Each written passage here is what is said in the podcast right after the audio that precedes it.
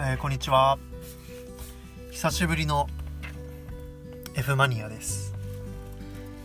久しぶりの F マニア収録していきたいと思います。本当に久しぶりでさっき見たら2月の前半に1回撮ってから2ヶ月ぐらいサボってました。すいません。ただ前回が確か何の話だったかな？無無観客試合で無観客試合の時に見ておきたいものみたいな話をしてその選手の声とかすごくいいですよね。聞こえるのがいいですよね。っていうあのー、話をねオープン戦期間中だったんでそういう話をしてあのそこから2ヶ月ぐらい更新してなかったんですが実はそれが、うんと、18回ぐらい聞いてもらっていてあのこれまで2桁聞いてもらったことがなかったんであの18回たった18回かもしれないんですけどすごく嬉しい。あの18人の方が聞いてくれたのか間違って何回か押しちゃった人がいたのか分かんないんですけど聞いてくれた人どうもありがとうございます。でこの配信してない間にまあ、この新型コロナウイルスの影響っていうのはすごく広がっていてで、まあ、このチャンネルは野球のことを話すチャンネルなので野球界のことで言うと、えー、まずプロ野球の開幕が、えー、開幕していないどころか開幕日すらまだ決まりません。本当にこんなことってあるんだなって思います。でもあれですね確か昨日のニュースで見ましたけれども交流戦はもうやらないっていう方向で進んでるみたいですね。もう決まったのかな？うん。143試合を消化するのはもうほぼ無理と言われている中で、まあ、プロ野球も開幕しない状況が続いていてそれからま3月に予定されていた、えー、春の選抜高校野球も中止が決まりました。であれですよね。春の支部予選もあの高校野球支部予選まではやるっていう話だったんですけどそれもま中止が決まったということで、えまあ、高校球児にとっては残るは夏の最後の大会だけっていうことになってしまいました。うん。まあしょうがないですよね。他のスポーツもこうなってますから本当にしょうがないっていう一言につきますけれどもきっと選手たちすごく不安なんだろうなって思うとうんなんかその気持ちをすごく考えちゃいますよね。プロ野球選手にとっての1年っていうのももちろん大きいし生涯の成績にも関係してくるから大きいんだけれども高校生っていう時間はもう一生に1回しか本当にないから、まあ、3年間しかないからその時間は延期ってできないからそれがすごく今高校野球やってる子たちも気が気じゃないんじゃないかなっていうふうに思ってます。本当に早く収束することを願うだけですね。で、まあ、結構こういう時期なんで全体練習とかももうプロ野球も今中断してて選手それぞれが自主練習をしたりするしかないっていう状況になっているわけですけれども。そうですね。まあ日本ハムファイターズでいうと YouTube チャンネルであの2012年のリーグ優勝した時の、えー、球団 DVD みたいなものを確か前編後編に分けて、え、配信を無料で配信をしてくれていて。そうですね。あの、まあ、音楽アーティストがコンサートの様子とか流すのもいろんな方たちがやってますけれども。そうやって、まあ、昔のコンテンツを公開して楽しんでもらおうっていう試みがすごく増えてきてますよね。でまあ2012年8年前ですね。そんな前なんだなっていう気もしますけれどもやっぱり8年前だと中田選手とか吉川投手とかがすごく若くて懐かしい気持ちに見ているとなりました。うん。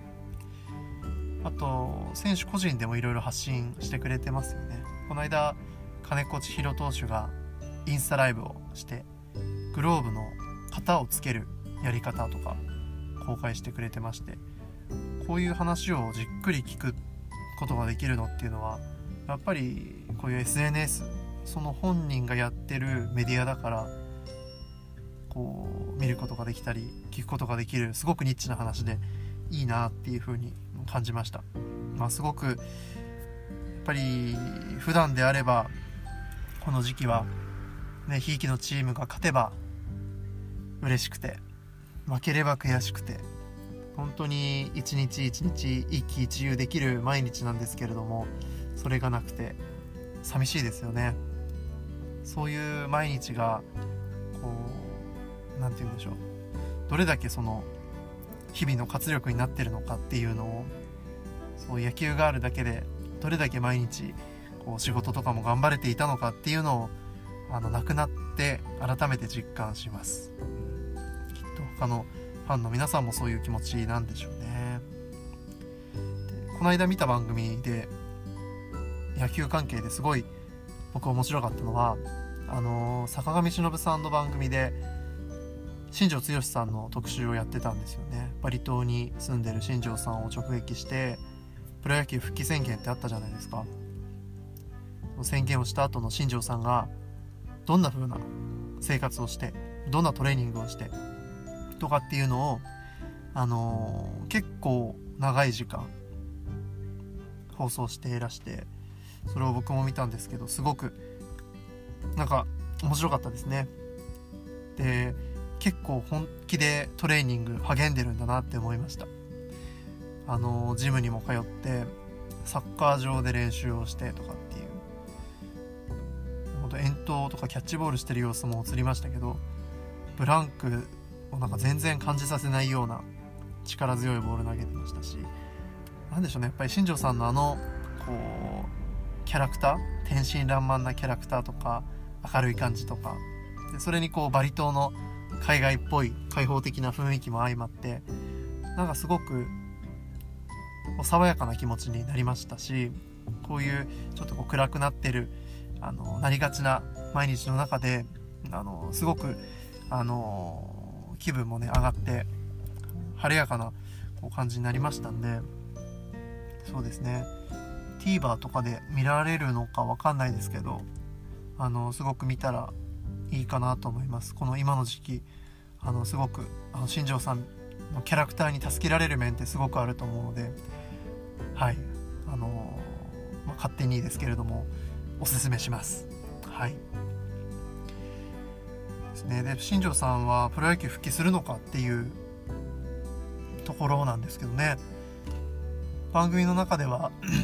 まあ1球団にオファーして断られましたみたいなことを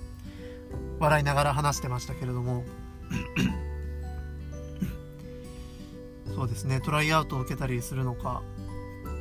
僕はすごくストーリーとして面白いだろうなって思ってるのが今沖縄に琉球ブルーオーシャンズっていうチームがあるじゃないですか。でこのチームは独立リーグでもなくて社会人のチームでもなくて